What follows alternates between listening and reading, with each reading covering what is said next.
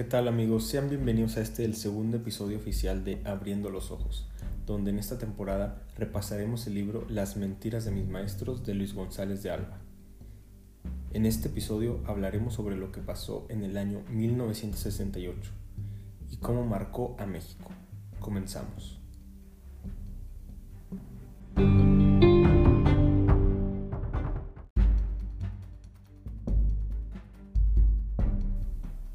Comenzar con este episodio es necesario encontrarnos en contexto con aquellos tiempos. El Partido Revolucionario Institucional, PRI, era la única fuerza política. Toda la prensa era idéntica, ni la redacción de sus noticias cambiaba mucho. La censura estaba en su máximo esplendor, incluso en los cines. Los policías en aquellos tiempos cargaban unas tijeras para cortar la greña, y si estos se rehusaban, igual y hasta un cacho de oreja se llevaba. Bajo todo este clima tenso, se llevó a cabo el movimiento estudiantil.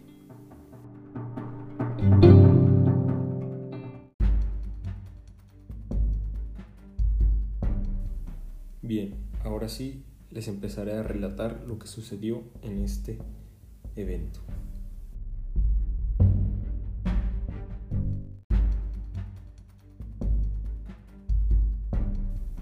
¿Saben ustedes cuál fue la razón por la que inició todo este movimiento?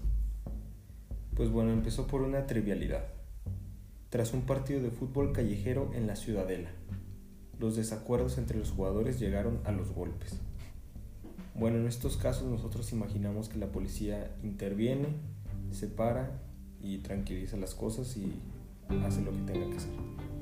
Pero en esta ocasión hicieron mucho más de eso entraron a una vocacional del Politécnico en la que estaban inscritos algunos de los peleoneros y allí dentro aporrearon indiscriminadamente a cuántos alumnos y maestros osaron asomar la cabeza para preguntar los motivos de la gritería. Así estalló el conflicto en el Politécnico. La UNAM estaba en paz.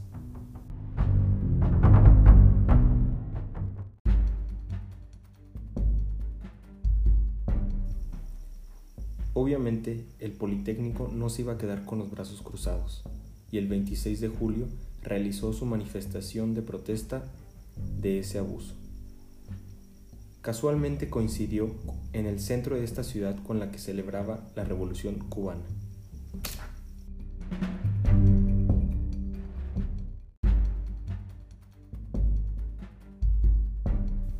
Los alumnos de la preparatoria número 1 de la UNAM se declararon en huelga porque en las breves trifulcas que siguieron a los hechos relatados, algunos alumnos habían sido golpeados y otros, se decía, detenidos.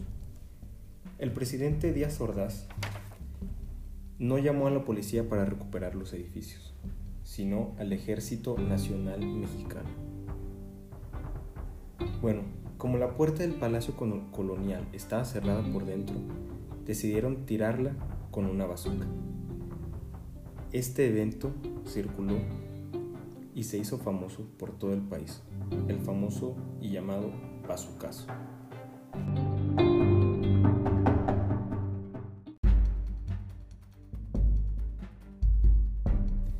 Pero fue el rector de la UNAM, en aquel entonces Javier Barro Sierra, quien llamó a todos los universitarios, los reunió a los alumnos, profesores y trabajadores en la explanada de la rectoría y en breve discurso hizo saber al país que la universidad estaba de luto y puso la bandera a media asta.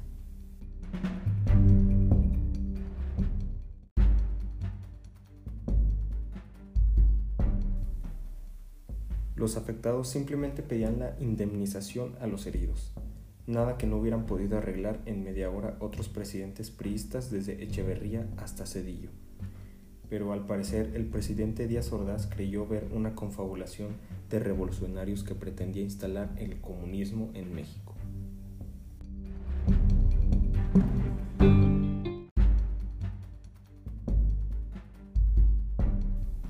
Bueno, este conflicto se extendió por todo agosto y septiembre en todo el país. Cerraron universidades públicas y privadas. Hasta que el 2 de octubre fueron detenidos una buena parte de los dirigentes mientras celebraban un mitin en Tlatelolco.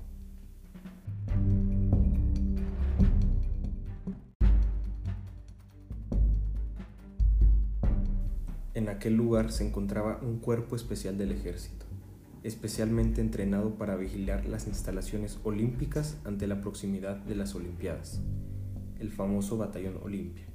Ellos iban de ropa civil, simplemente se identificaban entre ellos con un guante blanco en la mano izquierda. Y, a una señal de bengalas lanzadas desde dos helicópteros, tomó por asalto la tribuna del mitin, instalada en el tercer piso del edificio Chihuahua.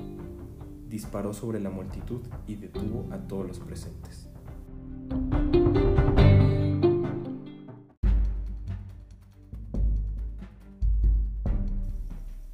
Una gran confusión. Los militares pensaron que los estudiantes fueron los que abrieron fuego y ellos respondieron a este. Los muertos en aquella tarde fueron decenas.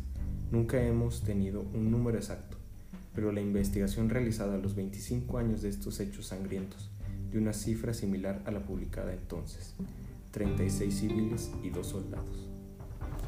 Dice Luis González de Aro. Acompáñame a la segunda parte para conocer más sobre este tema.